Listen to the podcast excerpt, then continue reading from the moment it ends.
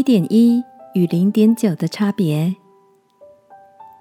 晚安，好好睡，让天父的爱与祝福陪你入睡。朋友，晚安。今天的你都做些什么呢？昨天陪小侄子算数学，看着他努力的背诵九九乘法表，运算着简单的乘法练习。让我不禁想到，曾经听到一场 EMBA 的演讲，老师问到一个问题：同学们知道一点一跟零点九的差别吗？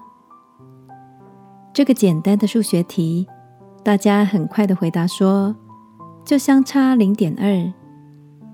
老师带着笑容，肯定的说：“对，是差零点二。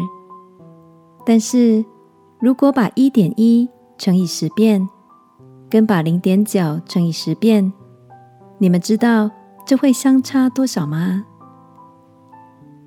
你也正拿起计算机，或是拿起手中的纸笔来计算吗？一点一乘以一点一，十遍之后就变成了二点八五，而零点九自乘了十遍，却只有零点三一。在这个运算的过程里，越来越明显的落差，就好像《圣经箴言》里说：“懒惰人羡慕，却无所得；殷勤人必得丰裕。”亲爱的，也许你的努力短时间不容易看出有什么具体的成绩，但是每天持续的不放弃前进。相信天父所应许的丰盛，要成为你坚持的美好果实哦。